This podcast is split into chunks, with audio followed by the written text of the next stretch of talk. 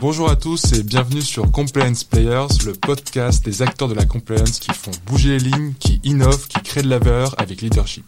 Compliance Players, c'est maintenant.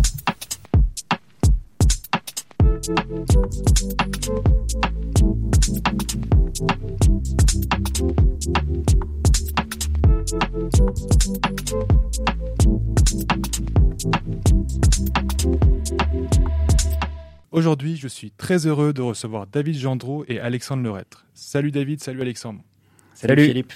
Euh, David et Alexandre sont deux réalisateurs documentaires qui sont notamment connus pour un film sorti en 2017 sur la chaîne LCP, Guerre fantôme, la vente d'Alstom à General Electric. C'est un film qui a été nommé plusieurs fois et qui a reçu le prix du meilleur documentaire du Oniros Film Awards. Et pour ceux n'ayant pas eu la chance de voir le film, je mettrai le lien dans, le bio dans la bio du podcast. Aujourd'hui, on reçoit David et Alexandre pour un nouveau projet ils m'ont fait l'honneur d'accepter de venir parler de leur euh, projet L'affaire Airbus, qui sera diffusé sur Arte le 27 juin 2023, donc très bientôt. On mettra aussi les infos nécessaires euh, sur, euh, sur ce nouveau projet. Alors, je vais, expliquer un peu le contexte de ce, de ce, de ce podcast. C'est vrai que sur OneBird et sur Compliance Players, on a plutôt l'habitude de recevoir des, des directeurs de conformité, des personnes qui sont sur des sujets métiers, voire des entrepreneurs dans le domaine. En tout cas, c'est comme ça qu'on fonctionne euh, habituellement. Aujourd'hui, on a deux invités un peu atypiques, euh, mais on va voir ensemble pourquoi finalement, euh, même s'ils ne sont pas dans le schéma traditionnel de, la compliance, ils ont beaucoup de valeur à apporter. Est-ce que David, Alexandre, vous pouvez commencer par vous présenter? Euh, oui, alors je m'appelle Alexandre Lerettre, je suis réalisateur euh, de documentaires et également euh, analyste en intelligence économique et, illustrateur aussi. Donc bah moi je réalise des documentaires avec Alexandre Lerettre. voilà, je réalise même des vidéos aussi institutionnelles avec Alexandre Lerettre. Et moi j'ai un parcours, je suis pas en intelligence économique, moi j'ai un parcours audiovisuel plus classique, opérateur de prise de vue, monteur. Je travaille pour la, télé ou l'institutionnel, euh, voilà, à côté de ma réalisation euh, documentaire. Super. Et donc vous êtes un, super binôme, ça fait combien de temps que vous bossez ensemble? Depuis le lycée? Ah oui, donc, euh, on s'est connus en 2007 de mémoire. Ouais, donc là, ça commence à, chiffrer. Quoi. Ouais, on faisait des courts-métrages ensemble euh, en, en, ce, en première et terminale, euh, voilà, déjà. Donc, euh, Sur l'intelligence économique, non, je crois pas. non, non, non, non, non, non, non, sur, sur des, des adolescents guerriers, soldats et sur des, des concours de suicide, voilà. Jackass, quoi, on a tout une très bonne note au bac, au bac ciné, en tout cas. Surtout qu'il n'y avait pas d'option ciné dans notre lycée, donc on était d'autant plus contents. Ok, donc euh, une belle équipe qui, continue de bosser ensemble, c'est beau. On aime bien les histoires d'amitié qui. Euh, bon, chez OneBird, c'est pareil. J'ai un super associé, Xavier, je lui passe le bonjour. Euh, on se connaît depuis 20 ans, plus maintenant même. Donc, c'est toujours sympa de bosser avec des gens. donc, vous, vous avez une complémentarité, ce que je comprends. donc, tu es plutôt, Alexandre, sur la partie intelligence économique, donc tu apportes aussi la réflexion, mais je pense qu'entre-temps, David, tu as dû aussi monter en compétence sur ces sujets-là. Oui vous, dans vos projets aujourd'hui, comment concrètement vous vous, répartissez euh, C'est quoi le fonctionnement? David fait quoi? Alexandre fait quoi? Euh, donc oui, moi j'ai plutôt un parcours universitaire, effectivement, euh, sciences politiques, intelligence éco. mais par ailleurs, comme j'avais connu David au, lycée, il m'avait filé tous les DVD qu'il avait sur ses films préférés. Donc bon, je m'étais fait un peu ma culture, ma culture cinéma. Et en même temps, j'aimais bien dessiner, faire de la bande dessinée en fait euh, en amateur sur euh, sur mon temps libre. Donc j'avais aussi une, une, culture de l'image, une appétence pour euh, pour la communication. Et euh, donc David s'est plutôt orienté donc sur sur l'audiovisuel, le, le, enfin, la création cinématographique. Tu as fait une école de cinéma. Et en même temps, tu t'intéressais un peu, enfin aussi à l'actualité, à la géopo. Enfin, on avait on avait beaucoup de ponts et de de, de centres d'intérêt en commun. Mmh et plus le fait qu'on avait beaucoup d'accroches sur tout ce qui est euh, voilà cinéma, bande dessinée, jeux vidéo. Mm. Donc euh, on a eu des parcours qui ont un peu divergé après le lycée, mais en fait euh, on s'est vite retrouvé. Enfin on s'est demandé au bout de quelques années qu'est-ce qu'on qu'est-ce qu'on pourrait faire ensemble si on si on réunissait un petit peu cette cet amas de compétences éparses. Donc oui, parce qu'en fait, en fait c'est une c'est une complémentarité en trompe-l'œil en fait. C'est-à-dire que Alexandre sur le papier est très universitaire et moi sur le papier je suis très visuel, très audiovisuel. Hmm. Euh, mais en fait Alexandre, comme il dit, a une grosse culture visuelle, il dessine, il est très créatif. et moi, même si j'ai un parcours très très audiovisuel, bah en fait, je me suis beaucoup intéressé à ces sujets-là et j'ai pas du tout attendu l'affaire Alstom, qui était notre premier documentaire télé, donc sur pour m'intéresser à ces sujets-là. Donc en fait, euh, voilà, après évidemment, on a, euh, sur la partie vraiment caméra, euh, choisir un chef opérateur, etc., c'est plus moi.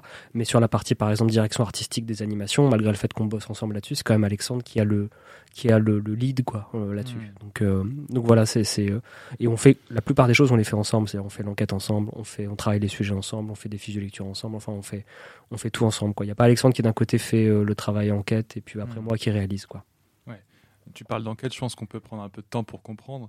Euh, bon, déjà, avant d'aller dans le détail de, l'enquête, mais vos deux films, euh, est-ce que vous pouvez, si vous deviez euh, faire vraiment une phrase, expliquer c'est quoi l'objectif de ces films, vers quel est le quel est le message en fait? Moi, j'ai parlé d'intelligence économique, mais ces deux films qui se suivent à 5 ans d'intervalle, 6 ans du coup, même. ces deux films qui se ressemblent sans se ressembler, mais on, on est un peu sur la même cible. Euh, qu'est-ce qui vous anime dans, ces, créations? Bah, euh, sur, alors sur l'affaire Alstom et, finalement c'est ce qui a amené ensuite à l'affaire Airbus, euh, c'était la question de la, la, question de la souveraineté en réalité.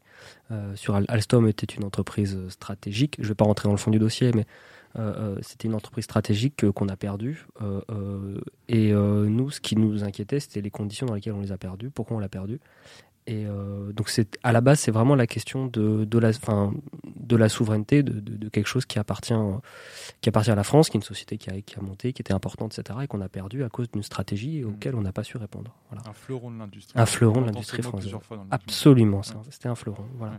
Donc c'était euh, je ne sais pas si Alexandre a autre chose à ajouter là-dessus. Non, non, c'est ça. Je pense que le mot-clé, effectivement, c'est la souveraineté. Et euh, on s'était d'autant plus euh, intéressé à l'affaire Alstom que, euh, au-delà du sujet central de souveraineté, c'était vraiment une affaire qui concentrait, je dirais, beaucoup de centres d'intérêt qu'on avait. C'est-à-dire, ça permet de parler de géopolitique, ça permet de parler de renseignement. Ça permet de parler de, souveraineté, d'industrie, d'énergie, de militaire aussi. Il y a un volet militaire dans, dans l'affaire Alstom. Ça permettait de cartographier aussi hum, la vie politique française avec le pantouflage, les, conflits d'intérêts possibles, ce genre de choses. Euh, et en même temps, il y avait une dimension un peu euh, romanesque, euh, thriller, fiction. Donc, cette affaire nous intéressait d'un point de vue thématique, mais aussi avec un potentiel esthétique. On se disait ça, ça pourrait faire un bon film, presque un film de fiction, quoi. Et donc, on en a fait un documentaire c'est là où je trouve euh, vraiment le, projet réussi, euh, le côté romanesque, on le sent. C'est pas forcément des sujets qui sont faciles à traiter, qui sont assez denses. On peut avoir euh, parfois être trop dans le détail, être trop macro à l'inverse. Donc, comment vous vous procédez, même si c'est une question peut-être un peu difficile, mais c'est quoi le processus créatif? Comment on en vient à se dire ok, on a une grosse affaire, on a un intérêt pour, pour ce sujet-là, pour des raisons de souveraineté notamment on étudie tout le dossier, on fait quoi La timeline, l'historique, les différentes étapes.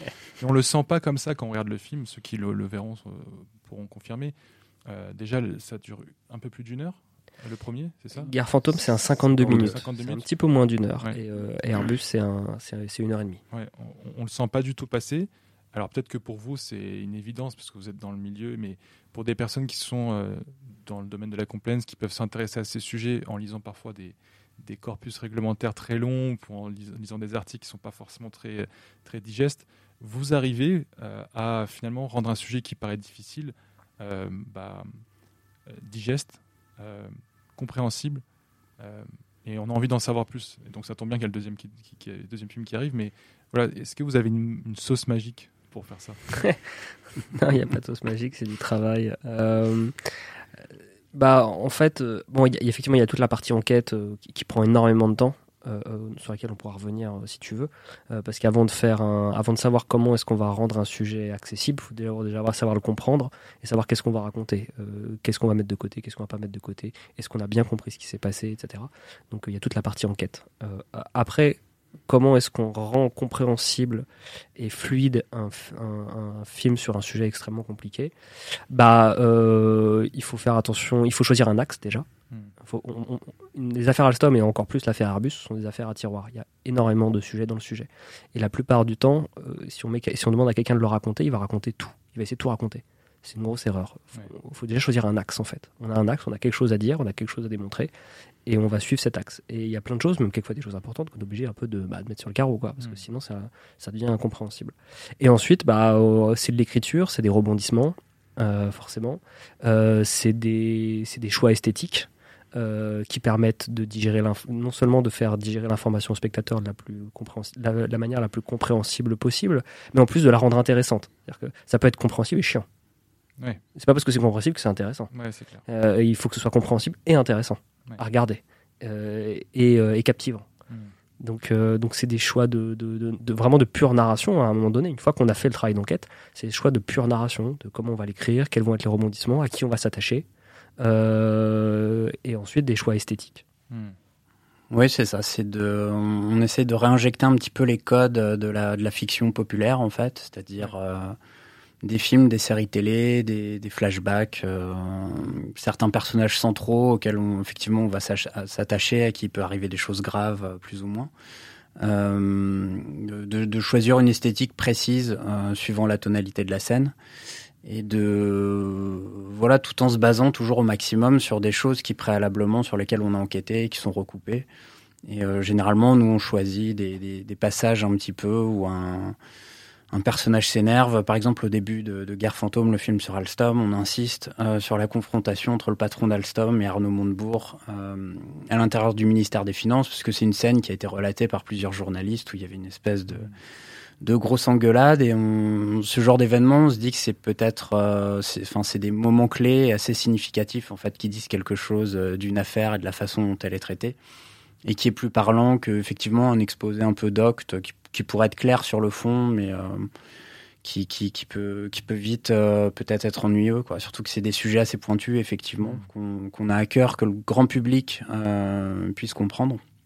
Et donc essayer d'utiliser aussi de mobiliser des codes qu'il a déjà vus, avec lesquels il est familier.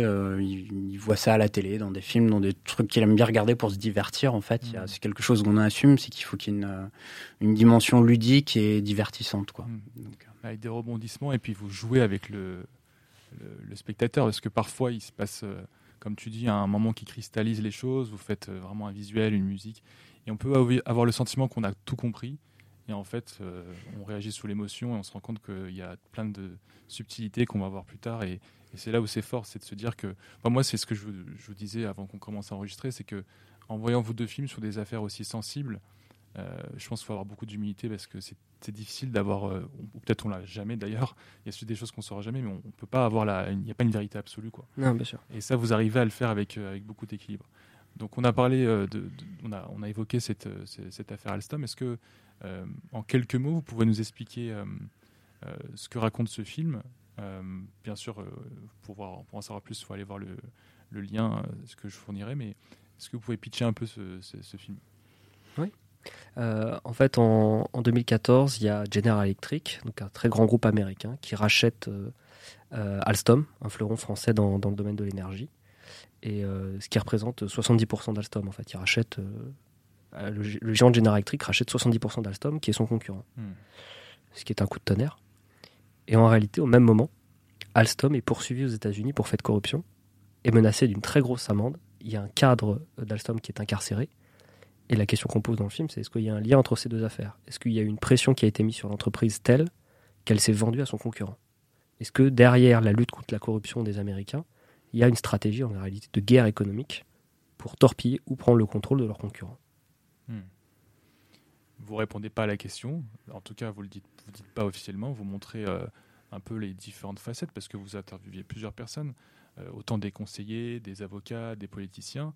Chacun se fait son, des membres des services secrets, des, la DGSE, ou voilà. Euh, donc chacun se fait son avis. Euh, aujourd'hui, suite à la, sortie de ce film, donc il est quand même passé sur une chaîne euh, nationale, LCP. C'était LCP en 2017. quelles sont les retombées depuis la sortie de ce film? Est-ce que vous avez eu l'impression qu'il y a eu un, impact, qu'il est, qu'il est plus dans les mœurs, que qu'on comprend mieux ces enjeux-là ou que le travail est encore, est encore long à faire? Euh, ouais, c'est vrai qu'on a noté une évolution euh, assez notable, en tout cas euh, verbale et dans le dans le lexique. C'est-à-dire déjà, il faut il faut noter que le soir où Guerre fantôme, le premier sur Alstom, est sorti en 2017, les Républicains ont demandé l'ouverture d'une commission d'enquête en fait le soir même. Ce sera la fameuse commission Alstom présidée par par Olivier Marlex. Parce que dans le film, on disait qu'il y avait une commission d'enquête qui avait essayé d'être montée, qui en fait avait été voilà, qui, n'avait pas eu lieu. Voilà, je vais pas dire qu'elle a été torpillée, mais en tout cas, elle n'a pas eu lieu. Voilà. Et donc, euh, voyant ça, euh, Olivier Marlex euh, déclenche une commission d'enquête. Voilà, donc il déclenche cette commission d'enquête et déjà ça met tout de suite, je dirais au niveau du Parlement et du travail parlementaire, ça, propose une réflexion aux députés qui pour la plupart découvrent en fait ce sujet sur lequel ils n'avaient non seulement pas de compétences, mais c'est parce qu'ils savaient même pas que ça existait. Donc ça a eu ce premier impact et ça a permis un petit peu de j'irais de remettre euh, pendant quelques temps au centre du débat effectivement cette notion de, de, souveraineté dont on parlait au début et qui aujourd'hui dans une période euh, post-Covid et où on a même des tensions d'approvisionnement énergétique où c'est redevenu un petit peu une, une question centrale. Euh, donc euh, je, je dis pas que c'est notre film qui a fait tout ça tout seul, mais ça participe, je pense, d'un mouvement qui tend un petit peu à réhabiliter ces notions, peut-être tardivement, mais mieux vaut tard que jamais. Et là, on voit aujourd'hui euh, plus que jamais que la question énergétique, elle est centrale, alors qu'à l'époque, euh, la vente d'Alstom, ça, ça n'a pas gêné grand monde. Euh, il y avait même beaucoup de gens qui s'en réjouissaient, parce qu'à l'époque, se faire racheter par les Américains, c'était vu comme comme quelque chose, une médaille honorifique, quoi. Pour beaucoup de gens, il y a, il y a vraiment eu un travail à faire pour pour insister sur le fait que l'autonomie énergétique, c'est pas c'est pas de la blague, et on s'en rend compte assez assez cruellement aujourd'hui pour euh, mieux comprendre ce que tu dis d'ailleurs, et on le voit dans le film, euh, une des raisons pour ça, c'est qu'Alstom euh, avait, un, enfin, avait le, monopole sur la fabrication de turbines nucléaires, c'est bien ça? C'est ça, ouais. turbines Arabelle. Voilà. Et, et, on voit dans le film finalement qu'en revendant Alstom, on, perd en fait ce, savoir-faire et on le vend à, General Electric, qui était le concurrent qui était en fait euh, Alstom était même premier devant General Electric avant la vente c'est ce que je oui ça, ça, dépend après sur quel produit etc mais, oui, oui, en tout cas oui et donc à l'issue de ça on, en vient à être euh, dépendant de General Electric euh, dépendant aussi de nous si on veut vendre ce savoir-faire à l'étranger dans d'autres pays le nucléaire français voilà c'est si on veut le vendre l'exporter ailleurs bah sur ce process de sur cette turbine là qu'on maîtrise plus si on veut réapprévisionner si on veut changer des pièces etc on dépendra toujours de General Electric. Oui. donc c'est là où euh, c'est passionnant, c'est qu'on se rend compte que euh, il y a, a l'action sur le court terme et puis après il y a toutes les conséquences. Aujourd'hui, est-ce que les cinq ans après, six ans après, on en est où sur ça? C'est-à-dire que pareil, si on veut exporter notre savoir-faire sur le nucléaire, on, va, on dépend toujours sur cette partie précise qui est cruciale dans la chaîne d'approvisionnement. On, dépend toujours de General Electric alors, il y a eu un projet de donc du coup de rachat euh, euh quelques années, enfin, il y a, qui est assez récent, par EDF des turbines nucléaires qu'avait racheté euh, General Electric. Hmm. Euh, alors, euh, on a eu beaucoup la tête dans le dossier Airbus là qui va sortir, donc on n'a pas suivi les derniers rebondissements. Je ne veux pas dire de bêtises parce que je ne sais pas si c'est acté, acté, si c'est fait, si c'est bouclé, hmm. ou si c'est ou si c'est encore en suspens. Il me semble que c'est encore, c'est pas encore acté définitivement. Donc euh, je préfère, euh, je préfère voilà, j'ai pas été suivi parce qu'on avait né dans l'affaire Airbus. Mais le, oui, l'annonce du rachat de la turbine euh, Arabelle à General Electric pour qu'elle repasse sous contrôle français a eu lieu de mémoire trois semaines, un mois avant le premier tour de la présidentielle. Oui. Et a été annoncé et a priori en fait piloté par le, le, président lui-même, quoi, qui a un petit peu compris quand même qu'il y avait une espèce de bourde. Mmh qui avait été commise. Donc, il y a, enfin, il y a eu une mobilisation de Bercy pour, euh, pour essayer de récupérer euh, cet élément. Après, effectivement, on n'a pas suivi dans le détail. Beaucoup de gens ont critiqué d'ailleurs les conditions de ce rachat en disant que EDF n'était pas forcément le bon acteur pour réintégrer ça dans son écosystème qu'il y avait eu des problèmes de prix et qu'apparemment on l'aurait repayé le double ou le triple de, ce qu'on l'avait vendu. Enfin bon, euh, on peut pas trop rentrer dans ces détails-là. Mais a priori, cette turbine euh, reviendrait, euh, oui, dans le, dans le giron français. suite à, alors ça c'est des indiscrétions qu'on a eues, on peut pas le prouver, mais il y a eu, on nous a beaucoup rapporté que, que cette affaire Alstom avait gêné quand même au niveau de la, de la de, de l'exécutif, quoi, que c'était un sujet embarrassant. Ça explique d'ailleurs, on va en parler, je pense, par la suite, la façon beaucoup plus raisonnable dont a été gérée l'affaire Airbus. Il y avait vraiment ce leitmotiv de dire il faut surtout pas qu'il y ait encore une affaire Alstom bis. Il faut vraiment éviter ça. Ouais, c'est jurisprudence Alstom. Quoi. Et juste, euh, Airbus, euh, euh, excusez-moi, Alstom, c'était pas que des turbines nucléaires. C'est vrai qu'on fait un focus dessus parce que c'était un élément hyper stratégique et emblématique. Mais c'est aussi des turbines à gaz, c'est aussi de l'éolien, c'est aussi de l'éolien offshore, c'est aussi des barrages hydrauliques. Mm. voilà, donc c'était pas que ça, quoi. L'hydraulique, Enfin, Alstom était une des, une des, seules entreprises à faire ça en, Europe, des, turbines de cette taille. Hmm. Euh, c'est passé sous General Electric, il y a eu énormément de plans de licenciement, il y a un savoir-faire qui a été perdu. Enfin, voilà. Hmm. C'est vrai qu'on focalise beaucoup euh, dans, le film sur la turbine nucléaire, mais il y a d'autres activités qui, elles, sont parties. Quoi. Donc, au-delà du, du, poids politique, de l'exécutif, euh, quel lien, en fait, finalement, avec la compliance? Parce que c'est un peu pour ça qu'on est là. on voit pendant, le, pendant ce premier épisode que vous avez fait, ce premier film, euh, que le motif pour lequel euh, Alstom a été euh, attaqué par les régulateurs américains, c'était des affaires de corruption. En se basant sur l'extraterritorialité et l'application du cadre réglementaire américain. À cette époque, et vous me confirmerez, la loi Sapin 2 n'existait pas. Ah non, pas du tout. donc est-ce que cette affaire a accéléré les choses? Est-ce que aujourd'hui, avec la loi Sapin 2 et donc euh, ce dispositif anticorruption qui est mis en place en France, on, peut être mieux protégé par euh, l'extraterritorialité? Quel est votre avis là-dessus bah, je pense que c'est, le sujet de notre c'est le sujet de notre film suivant, celui qui va sortir donc sur Arte euh, bientôt, la, bataille d'Airbus. oui, effectivement. enfin, est-ce que euh, euh, l'affaire Alstom a contribué à ce que la France vote une loi anticorruption qui permette bon, de faire des, enfin, de la justice transactionnelle en fait en France sur ces dossiers-là afin de couper l'herbe sous le pied aux Américains? La réponse est oui, clairement. Mmh. la loi Sapin 2, enfin c'est c'est pas une volonté tout d'un coup de, de, lutter contre la corruption. Enfin, il y a un peu de ça, mais clairement c'est parce que les Américains ont sanctionné euh, énormément d'entreprises européennes et notamment françaises, euh, Technip, Alstom, euh, Société Générale, enfin, Alcatel. Alcatel, euh, il y en a, il y en a beaucoup. Euh, plus le volet embargo en plus. la, ben, ouais, la BNP c'est sur les embargos, mm. mais ouais. donc et clairement c'est ça qui a poussé à la loi SAPA de beaucoup plus que la volonté de lutter contre la corruption. Euh, donc, euh, donc oui, il y, a clairement un lien entre l'affaire Alstom, qui est l'affaire la plus emblématique de, de, toutes ces affaires hein, de, lutte euh, anticorruption américaine, a clairement poussé au vote de la loi Sapin 2. Oui, c'est une évidence. Et, et, donc la création d'un régulateur dédié sur le sujet. Donc on est en train de dire qu'aujourd'hui, s'il y a un énième, enfin deuxième Alstom, Alstom bis ou une société qui a des, des, sujets de corruption, cette société pourra finalement euh, euh, être régulée par un régulateur local, se voir appliquer une législation locale et devra négocier, en tout cas, soit se faire sanctionner, soit négocier avec ce régulateur local.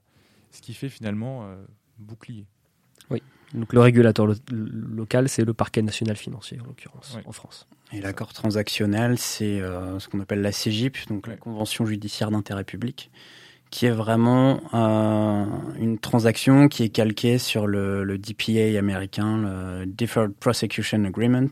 Euh, c'est un accord de poursuite euh, différé. Donc cette idée qu'on négocie en fait avec une autorité de poursuite euh, en s'auto-incriminant et en enquêtant sur soi-même pour livrer euh, je dirais toutes les preuves des, des, méfaits ou enfin pas des méfaits mais parce que ça va pas au casier judiciaire justement mais des manquements euh, à la conformité qu'on a pu euh, commettre.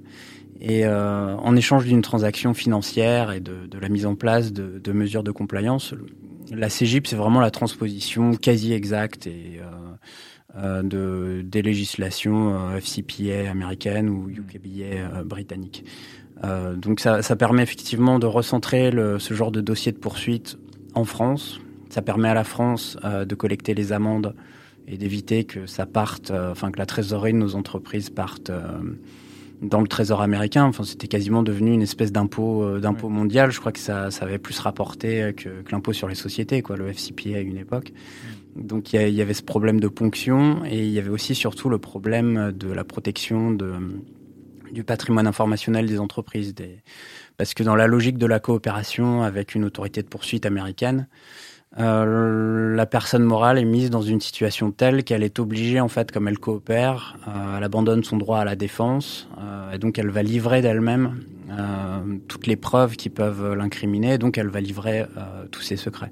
Dans le cas de Siemens, les rapports parlementaires estiment qu'il y aurait autour de 100 millions de documents internes à l'entreprise qui seraient passés entre les mains de, de l'administration américaine. Euh, donc il y, a, y, a, aussi ce volet-là, c'est le, le, volet de la collecte des amendes et le volet de la protection euh, des données sensibles des entreprises. Parce qu'en fait, le, la loi Sapin 2, ça permet enfin, euh, si on devait résumer ça en une phrase, ça permet enfin d'appliquer cette fameuse loi de blocage euh, qui est un peu le marronnier de l'intelligence économique. Tout le monde en parle, mais personne l'a jamais vraiment vu appliquer. Personne ne sait qui, qui est capable de l'appliquer ça permet en fait de filtrer euh, la migration de documents stratégiques à l'étranger. La loi de blocage, c'est une loi de, de 68 qui euh, condamne euh, fermement euh, toute personne qui irait transmettre des documents sensibles à la souveraineté nationale euh, à un tiers étranger. Donc là, idéalement, euh, la loi Sapin 2, le PNF et la CGIP, ça permet de, de solutionner tout, toutes ces problématiques. Hmm. Et encore plus idéalement si ça permet de lutter contre la corruption et d'avoir des pratiques. Oui, c'est bien de le rappeler aussi. bien sûr. Bien ça, sûr. Peut, ça, Peut, être une bonne chose aussi au passage, mais et, et là on parle de données euh, sensibles. Euh, du coup, ça me fait une transition sur un autre sujet. On a l'ère du cloud, euh, donc c'est un, un, sujet qui est, qui, qui est quand même. Euh, Aujourd'hui, on sait que les bon bah c'est comme ça. Hein, les, les, meilleurs clouds sont américains, c'est ceux qui fonctionnent le mieux. C'est ouais. et la plupart des startups, d'entreprises françaises fonctionnent sur ces clouds-là euh, pour des raisons plutôt opérationnelles ou voilà, d'expérience euh, utilisateur. La plupart des multinationales aussi. aussi. En fait, ouais.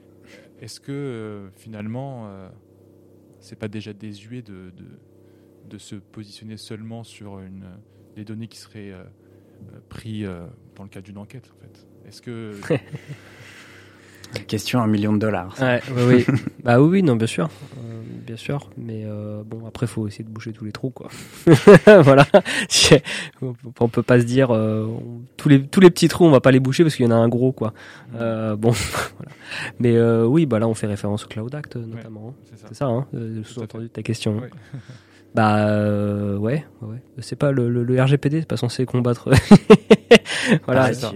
Euh, le problème c'est qu'il est antérieur au Cloud Act, donc le, bah, oui, le second oui. annule le premier. Et puis t'as peur de qui? T'as peur de l'administration américaine ou de l'administration française, toi? euh, Voilà, on a répondu, on a répondu à la question. Oui, alors effectivement, il y a la question du Cloud Act qu'on n'a pas, qu'on a, enfin qu'on a légèrement abordé dans, dans, nos, dans nos, dans nos travails d'enquête, mais qu'on n'a pas traité dans nos films, mmh. mais qui effectivement est, est, une vraie, est une vraie question pour pour la pour les informations stratégiques des, des entreprises. Mais, ouais. euh, ça, des fuites, enfin des, des, des, manières pour les, pour, pour les Américains d'avoir des, du renseignement, il y en a, il n'y a pas que le Cloud Act, il n'y a pas que les luttes anti-corruption, il, il, y en a plein d'autres. Hein. Donc euh, oui, effectivement, ça fait partie d'un gros problème, mais qu'on n'a pas traité dans nos, ouais. dans nos, films. Même si on a, on a beaucoup cherché là-dessus, euh, notamment sur l'affaire Airbus. Euh, oui. Où effectivement la question de, de, de cloud possédée par une entreprise qui fait notamment de, de des plateformes de séries télé qu'on qu ne citera pas, euh, ou même les suites Microsoft, et puis le fait qu'ils utilisent beaucoup de prestataires aussi américains comme, comme Palantir ou quoi. On, a constaté effectivement qu'il y avait un écosystème de prestataires américains, mais on en est vite arrivé à la conclusion aussi que vu que la plupart des boîtes du CAC 40 font ça en fait, mm c'était pas une manière de les dédouaner ni de dire que c'était pas un sujet mais finalement euh, c'est tellement c'est tellement commun que ça n'avait rien ouais. de spécifique en fait à cette entreprise en, en particulier même si certains y voyaient un tropisme américain de la part des dirigeants de systématiquement prendre des prestataires américains de ce genre. Mais la vérité c'est que toutes non. les grandes boîtes font ça donc. Ah, la vérité c'est que ça marche mieux. C'est ça qui euh, oui ouais, bien, sûr, bien sûr il y a ça aussi ouais. sûr. on n'a pas les data centers qu'il faut on n'a pas les c'est pas suffisamment user friendly enfin, la réglementation ne suffira pas à... non non bien sûr bien sûr bien sûr. Évidemment à bloquer quoi évidemment parce que la souveraineté c'est en fait c'est de la technologie c'est pas c'est pas tant du droit ça peut être du droit ça peut être des traités internationaux ouais. mais euh, c'est vrai qu'on a souvent même dans le débat politique tendance à réduire la, la notion de souveraineté à une notion de, de traité un peu abstrait qui soit ouais. européen ou, ou militaires ou internationaux. nous, une des notions qu'on met un petit peu en lumière dans nos films, c'est que la souveraineté, en fait, c'est des trucs vachement concrets. C'est des ouvriers qui ont des compétences dans une usine et qui vous font une, euh, une, énorme turbine de 30 mètres de haut euh, pour aller dans un, dans un barrage euh, en Chine. Quoi. Que tout ça, c'est du, c'est du concret, c'est de la formation, c'est de, c'est de la transmission de génération en génération. L'expertise, surtout une boîte comme Alstom qui a qui est née en quoi En 1871, au lendemain de la, de la guerre franco-prussienne, je crois. C'est vraiment tout un héritage industriel et même la souveraineté numérique. Ben ça, oui, c'est bien de faire des, des, lois comme la RGPD, mais à un moment, euh, la, que la souveraineté numérique, c'est euh, des entreprises avec euh, des softwares et des hardwares euh, qu'on est capable de produire nous-mêmes. C'est ça, en dernière instance, qui vous garantit une, souveraineté. Oui. Et du coup, c'est peut-être le moment de parler de ce nouveau film qui, alors, si je ne me trompe pas, j'ai noté le 27 juin. Je me trompe Ouais, il est, alors, il est diffusé à la télé le 27 juin à 20h55, mais il sera disponible sur Arte TV dès le 20 juin. Voilà. Ok, super. Sur le replay, ouais. Sur le replay internet, quoi. Mm. Voilà. Bon, moi j'ai eu la chance de le voir en avant-première. Je, je, suis un chanceux, mais sans spoiler, est-ce que vous pouvez un peu euh, nous expliquer euh, du coup ce, de, quoi parle ce film? En quoi il est un peu différent quand même de, de l'affaire Alstom? On sait que c'est surtout dans le dénouement, mais justement, ça va être difficile de pas spoiler. Mais voilà, Est-ce que vous pouvez nous pitcher un peu ce nouveau projet?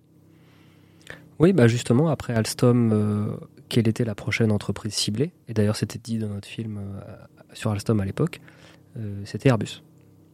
Et, et donc, autour du dossier Airbus, c'est mis en place une stratégie, à la fois de la part d'Airbus et de l'État français, pour essayer de, de, contenir que, que l'affaire Airbus ne soit pas une affaire Alstom. Mmh. Voilà. Et c'est pour ça que ça s'appelle la bataille d'Airbus c'est la suite. Et ça, ça aborde euh, euh, à la fois ce qui s'est passé à l'intérieur d'Airbus, hmm. euh, qui a été extrêmement difficile, et extrêmement, on va dire, controversé, et, ce qui s'est passé aussi au sein de l'État français, donc avec Sapin 2, notamment, et tout ce qui s'est passé post-Sapin 2. Hmm. C'est la suite directe de l'affaire Alstom en réalité. Et donc sur ce nouveau projet-là, c'est toujours le même processus créatif. On refait l'enquête. Euh, vous, avez euh, le premier film vous a peut-être un peu. Est-ce que c'est la suite du premier film en fait? C'est ce que tu dis.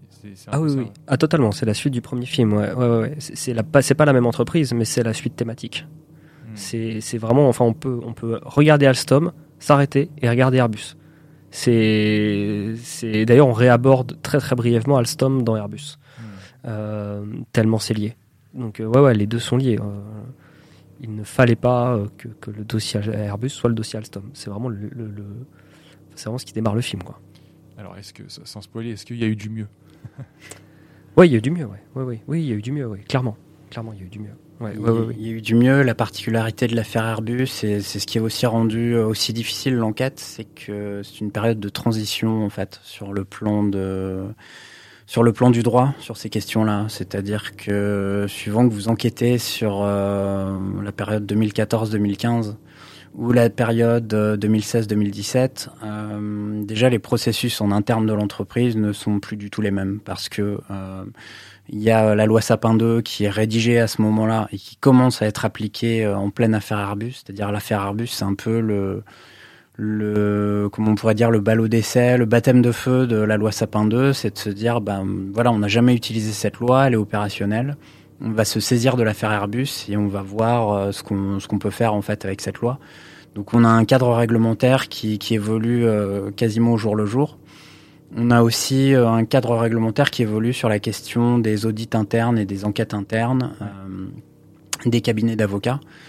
ce qui fait y compris chez Airbus, il y a une période où ça se passe assez mal parce qu'il n'y a aucun cadre juridique en fait euh, qui existe et qu'à partir de euh, donc c'est 2019 il me semble, il y a le barreau de Paris euh, qui se saisit de cette question, notamment à cause de l'affaire Airbus parce qu'on a parlé à beaucoup d'avocats spécialisés dans le droit de, de, de ces sujets-là de coopération, de compliance. Ils nous ont tous cité des bruits de couloir et des échos comme quoi Airbus ça s'était mal passé au début et qu'il était donc temps que le, barreau de Paris euh, publie des recommandations en fait sur la façon dont ça doit être cadré une procédure comme ça en France Parce qu'au début, bah, ça, beaucoup de gens nous l'ont dit, c'est que vous aviez des, des, avocats américains qui débarquaient comme ça dans une boîte européenne, un petit peu comme, euh, comme des cow-boys, c'est l'expression qui mm. nous a souvent été répétée, et qui faisaient montre, euh, toujours selon eux, d'une, d'une certaine brutalité, qui ne parlaient pas en français, qui ne leur lisaient pas forcément leurs droits, qui ne le faisaient pas la plupart du temps, et euh, face à des employés qui ne comprenaient pas le processus, parce qu'on leur dit, euh, bah, la boîte a engagé des avocats, mais c'est pas vos avocats à vous euh, employés, c'est les avocats de la personne morale. Et là, on se retrouve avec une espèce de clash euh, qui n'est même pas compris au début par les employés eux-mêmes. Donc il y a eu un recadrage, il y a eu beaucoup de recadrage en fait dans cette affaire qui a un peu servi de, terrain d'expérimentation pour essayer à la fois d'importer la justice transactionnelle en France et dans le droit français, mais aussi essayer de, de le cadrer, de lui donner un cadre euh, plus respectueux des, des droits. Donc c'est un petit peu tout ce, tout ce processus assez complexe euh, sur lequel on a, on a enquêté. Et, euh, et, en plus, euh, par rapport à ce que tu disais, par rapport aux enquêtes internes, donc des avocats qui peuvent arriver américains, qui peuvent arriver comme des cow-boys dans une entreprise européenne, et on ne parle pas d'une entreprise européenne, on parle d'Airbus. Hmm. Airbus, c'est les missiles nucléaires, c'est des avions de chasse, c'est des avions de combat, c'est le leader euh, euh, face à Boeing. Donc, je peux vous imaginer que, euh, au-delà de la brutalité, hmm. il y a une question bizarre, c'est-à-dire pourquoi des avocats américains débarquent chez nous, hmm. mettent le nez, nous interrogent, mettent le nez dans nos documents, les collectent. Euh, ça va où, quoi? Euh, Dans une époque où Boeing n'allait pas très bien. Euh, ouais, euh, c'était c'était en 2015, donc euh, les problèmes du, du, du, Max sont arrivés un petit peu après, je crois, mm. mais du 737. Mais donc là, on a un cocktail qui était ultra explosif, quoi. Mm. et c'est ça qu'on raconte, qu'on raconte notamment dans, dans la, la, première partie du film. Finalement, vos, vos films sont grand public, mais ont ou devraient, je ne sais pas si c'est le cas aujourd'hui, c'est dans votre public si vous vous rendez compte, mais avoir un réel intérêt des, des, professionnels de la compliance, ceux qui sont euh, ceux, ceux, à qui on parle nous et qui sont dans le concret chaque jour, euh, qui peuvent se retrouver dans des, dans des situations comme ça, d'audit, d'enquête, et, et, finalement on voit que c'est un processus qui se, qui se structure, qui prend du temps, mais mais faut, faut, bien le gérer quoi, et il faut former. Oui. Et d'ailleurs, vos films, c'est un peu ça. Est-ce que dans des écoles ou euh, dans, vous avez un peu des retours dans, euh, dans, dans, des cadres plus institutionnels, vos, vos films sont diffusés Je sais pas, c'est peut-être une possibilité. Ah oui, non, c'est une réalité. okay. euh, bah oui, le, nos, nos, nos, films sont diffusés dans beaucoup de, de, de formations, euh, notamment d'intelligence économique, ça c'est oui. sûr. Euh, apparemment dans certains services de renseignement aussi, je crois. Oui, oui j'ai entendu, entendu, des bruits de couloir. euh, euh, même Alexandre intervient énormément dans des, dans des formations. Euh... Ouais. Donc euh, ouais, ouais, effectivement, ça, c'est un bon outil pédagogique parce qu'en 52 minutes, vous pouvez faire un peu comprendre tous les enjeux de manière ludique. Euh, là où ce serait beaucoup plus laborieux de le faire comprendre euh, avec un PPT sur euh, 5 ou 6 heures et encore, euh, il y en a ouais. quelques-uns qui risquent de, de lâcher l'affaire en route. Ouais. Donc c'est vrai que c'est un outil assez pratique et oui, à notre connaissance, on a beaucoup de retours de formation en IE ou en relations internationales ouais. qui utilisent le film, y compris à l'étranger, je crois. Mm. On avait eu des... Au Maroc Au Maroc, et ouais.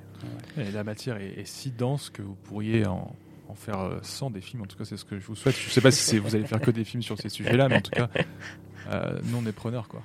Et, euh, et oui, c'est vrai que euh, de la part de gens qui peuvent être un peu plus dans la, conform... enfin, dans la, dans la compliance, dans la conformité, euh, c'est vrai que euh, au quotidien, ça peut être un peu, un peu, un peu perturbant, mais c'est vrai que les retours qu'on a, c'est quand, quand on voit nos films, on a, il y a une hauteur de vue, c'est-à-dire euh, euh, lutter contre la, enfin mettre en place des mesures de conformité, etc. Euh, certes, ça peut être un peu rébarbatif, rébarbatif au jour le jour, mais euh, ça peut aussi être très précieux euh, dans le cadre d'une guerre économique ouais. entre, par exemple, les États-Unis et la France, mais entre, voilà, peut-être les Chinois demain. Ouais. donc, donc ça, ça, ça, ça, peut aussi donner du sens à certaines personnes. là, on parle vraiment des professionnels et pas du grand public. de, de de voir ces films-là, ça peut peut-être voilà, leur, redonner un peu l'objectif de leur mission aussi. Ouais, j'en suis convaincu. J'en suis convaincu. Et, et c'est vrai que faire de l'anticorruption au quotidien, ça se matérialise par euh, des codes de conduite, des cartographies, des choses qui sont très opérationnelles, euh, mais qui s'insèrent dans quelque chose de plus vaste. Et vous arrivez en fait à, donner du sens et, je pense que c'est bah, là où moi j'ai beaucoup apprécié. Euh, toi, Alexandre, dans le cadre de, des cours que tu donnes, euh, est-ce que tu as l'impression que les personnes tombent un peu des nues quand ils t'entendent? Tu penses que quel est le niveau en fait euh, de formation, de sensibilisation Est-ce que est-ce qu'on comprend bien tous ces enjeux-là aujourd'hui? Je sais que vos films poussent à, aux gens à, comprendre mieux, mais aujourd'hui, tu sens comment les choses quand tu parles à des gens sur, sur ça? Euh, moi, dans le cadre de mes formations, je m'adresse surtout à des, je dirais des niveaux équivalents au master 1. Donc ils sont, ils sont assez jeunes. Ils ont, je sais pas, ils ont quel âge? Ils ont 20, 23 piges euh, par là. Ouais, 22, 22, à peu près, ouais. Aux alentours de 22 en général. Et non, souvent en fait, ils découvrent euh, cette thématique euh, beaucoup via le film. Donc euh, donc je dirais que c'est une manière, moi je, si je devais donner du sens moi à ma démarche euh, d'enseignant, c'est que c'est une manière un petit peu, je dirais pas de les prendre euh, dès le berceau, mais de les sensibiliser assez jeunes avant qu'ils rentrent sur le marché du travail. Et euh, là où leurs aînés ont découvert ces thématiques-là, souvent euh, beaucoup plus tard dans leur carrière, et même souvent trop tard, une fois que le drame a eu lieu. Donc là, ça peut, on peut peut-être espérer que ça permette de, je dirais, sensibiliser, de, prévenir, euh, plutôt que plutôt que guérir cette fois-là. Mais non, ouais, c'est souvent des élèves qui découvrent le, qui découvrent la chose à l'occasion du film. Hmm. Et donc, au-delà du film, dans le cadre de tes cours, toi, tu, euh, comment tu, est-ce que tu vas plus loin que le film? Est-ce que tu as des, est-ce qu'il y a d'autres projets? Est-ce que vous prévoyez de faire des contenus euh, plus de formation sur ces sujets-là? Quelle est la suite en fait Même si je sais que vous sortez d'un gros sprint là, ce deuxième film, et qui était plutôt un marathon d'ailleurs. un marathon, oui, c'est vrai, ça, ça, vous a mis euh, trois ans. Euh, on, a, on, a, commencé euh, à plein temps en janvier 2020 et on a terminé en janvier 2023. Ouais, euh, donc euh, pendant trois ans, ouais, à, plein temps. Donc ouais, ouais, ça a été un très très gros, hmm. très très gros projet. Ouais. ouais, Et donc la suite, bah la suite, la suite. Bon là, on sort le film, donc on est en train d'en faire la promotion. Euh, euh, et d'en parler un peu autour, etc. Mais effectivement, euh, parce que des documentaires c'est très long à se monter, donc on fait on fait d'autres choses aussi à côté. on a notamment monté Triban Sécurité, qui est un mm. partenariat avec une boîte de production du visuel qui s'appelle Triban Production et qui fait des vidéos sur la cybersécurité et sur la conformité. Donc en fait, c'est à destination pour le coup des, des entreprises. Donc c'est en fait ramener notre savoir-faire euh, de documentaristes et aussi surtout euh, d'illustrateurs, euh, c'est-à-dire d'utiliser de, des, des, des, médiums audiovisuels qui sont peu utilisés dans l'entreprise pour faire passer des messages, des formations, etc. Hmm. donc, donc voilà, ça s'appelle Triban Sécurité. Oui, qui sont peu utilisés aussi de par la, formation des personnes qui, qui, sont dans ces sujets. C'est des formations surtout juridiques. Oui, bien sûr. Est-ce que c'est des. Enfin, moi, je faisais pas beaucoup de dessins hein, à la fac de droit. Non, c'est normal. Et, c'est, enfin, dommage, je sais pas, mais euh, c'est un peu dommage. C'est très bien de dessiner, ça, ça détend en plus. c'est ça. Et, pour des pour des matières qui sont en plus euh, pour des métiers qui sont assez stressants. Euh, finalement, donc je pense que apporter cette dose de créativité, un, ça permet de mieux capter son audience. Si on doit former demain des, des métiers ou des personnes qui qui ont pas envie de nous écouter, peut-être qu'on peut plus les, les attraper comme ça. Et, et puis oui, ça permet de rendre la chose euh, plus jolie, quoi. C'est bête, mais c'est difficile de lire 500 pages euh, noir sur blanc. Ah ouais, non, mais le, beau et le joli est pas, est, pas bête, c'est important pour l'humanité. C'est-à-dire que, ouais, on n'a pas fait. Euh, Enfin ouais, Léonard de Vinci a pas faisait pas des tabous en règle d'or pour pour le play, enfin uniquement comme ça quoi. C'est c'est non non, on a besoin de beau, on a besoin de compréhensible, on a besoin de de trucs qui ont l'air intéressants. C'est bête, mais tout à l'heure. Et qui le sont. En plus. Et qui le sont, bien sûr. C'est pas parce que je suis dessus, je suis sur ce sujet-là, mais vraiment c'est un sujet passionnant. Ouais, bien sûr, bien sûr. Mais c'est vrai que ça peut très vite être, être, chiant, et c'est vrai que quand on quand on lit, euh, ouais, quand on lit certains rapports parlementaires sur le sujet, etc. Bon, euh, voilà quoi, c'est, faut enfin, c'est long et ça faut s'accrocher quoi. Et, euh, donc, donc, il y a des moyens de le transformer rapidement en, en objet audiovisuel qui soit, qui en retienne l'essentiel, pas tout évidemment. Hein. forcément, on simplifie, on synthétise, c'est normal, et qui permettent, voilà, de, de, de, de communiquer l'essentiel du contenu, voilà, de, de manière intéressante quoi et pédagogique.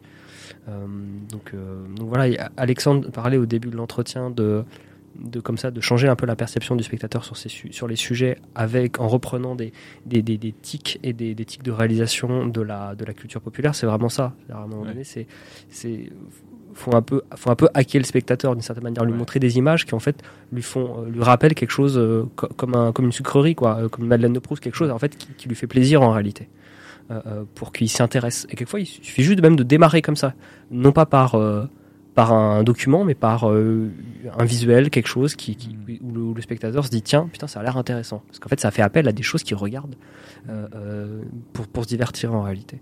Ouais, Son cerveau 2, quoi. Je sais pas, c'est ça le cerveau 2, c'est celui qui Ouais. est plus sur les émotions, je crois. Ah, peut-être, je sais pas. ouais. C'est peut-être tes cerveaux reptiliens, je sais pas. Euh, donc euh, voilà. Enfin, en tout cas, tous les formateurs, tous les personnes dans les métiers, tous les gens qui sont au quotidien sur ce sujet, je pense que c'est des super conseils euh, que tu, que tu donnes, quoi. Ouais. Euh, qui sont pas forcément faciles à appliquer, mais on peut se prendre au jeu et, et tant qu'à faire, autant essayer, quoi. Ouais.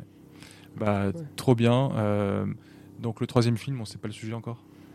non, non, non, non, non. Ouais, C'est les vacances, c'est le film des vacances pour l'instant. ouais voilà, c'est ça. Ouais, c'est ça. ouais. On va, on va un peu, on va un peu, on va un peu s'en remettre parce que trois ans, c'est, c'est trois ans à plein temps, c'est très très long. et C'est, assez anormal d'ailleurs. Donc, euh, donc euh, c'est vrai qu'on faut qu'on, faut qu'on, faut qu'on digère un peu et puis, puis on va en faire là. Puis on va faire pas mal de médias, pas mal de choses pour, pour en parler, quoi. Donc Ouais, euh, ça va nous prendre du temps. Puis aussi. on va se concentrer ensuite sur des, des réalisations plus courtes, euh, notamment via Triban Sécurité. C'est ce qu'on avait fait entre le, le premier et le deuxième film. D'accord. Euh, on avait réalisé une web série euh, de, de, je dirais, de prévention des risques sur la cybersécurité. euh. D'accord. C'est sur YouTube, ça? Ouais, ça s'appelle Cybervox. Euh, Ah oui, oui, j'ai vu. ouais. Je, mettrai le lien aussi. C'est Ouais, produit par euh, la société Olyseum, qui est une boîte de cybersécurité industrielle. D'accord. Et donc ça permet vraiment d'insister sur euh, la, la prévention des risques et la gestion des menaces, euh, sur tout ce qui est, euh, comment on appelle ça, les, les, les OVA, les opérateurs euh, vitaux. Euh, enfin, J'ai oublié le, le, ce que disait Oui, le cycle, mais enfin bon, tout, tout ce qui permet le- de faire fonctionner les structures vitales d'une société qui peut être exposée à des menaces cyber. Genre On la téléphonie, l'électricité. Voilà, l'énergie, l'eau, euh, les télécommunications, et on insiste vraiment sur des, des cas pratiques qu'on a qu'on a documentés nous-mêmes, mais en restant un peu dans ce style euh, documentaire, en essayant d'avoir une euh, un storytelling, une narration, euh, une, une esthétique un peu un peu léchée qu'on essaye de varier. Et ça nous avait permis d'expérimenter des nouvelles choses, euh, même graphiquement et en termes de narration. Euh, on De pré- travailler avec des nouvelles personnes aussi. voilà, de découvrir des nouveaux talents et de, en prévision d'Airbus. Et beaucoup de ce qu'on avait testé sur cette web série se retrouve un petit peu dans, dans Airbus en termes de traitement visuel ou de, même de technologie et de techniques, euh, qu'on- d'images de synthèse qu'on qu'on a testé. Donc là, on aimerait bien un peu repartir sur des projets euh, qui en plus sont, sont plus courts, un peu moins laborieux à faire et, moins épuisants. Et puis qui permettent toujours de- d'essayer de se réinventer, quoi, de pas, de pas rester toujours sur la, sur la même chose. Ouais. Vous, ferez pas un truc genre les Avengers de la compliance, non Ça, ça vous intéresse pas Moi, je suis preneur. Bah déjà, t'as saisi un peu le concept avec le titre, c'est pas mal. Bon, bah, Je suis pas un gros fan de Marvel, mais, mais c'est, mais c'est, ouais, déjà ça, ça envoie du, c'est, c'est, c'est pas mal. Bon, bah, va- T'as déjà le titre. on va partir là-dessus. Bon, bah, Alexandre et David, merci beaucoup. C'était un super moment. Euh, félicitations encore pour euh, bah, déjà Alstom puis Airbus. Vraiment, c'est du super boulot. Merci. Et, euh, Merci beaucoup. Et on a hâte de voir ça euh, sur Arte, à la télé, de- et de voir d'autres euh, contenus de votre part. Bravo en tout cas. Et merci pour, pour, être, pour être venu sur notre podcast. Bah non, Ouais, mais- C'était un plaisir. Ouais, merci de ton invitation. À très vite. À plus. Ciao.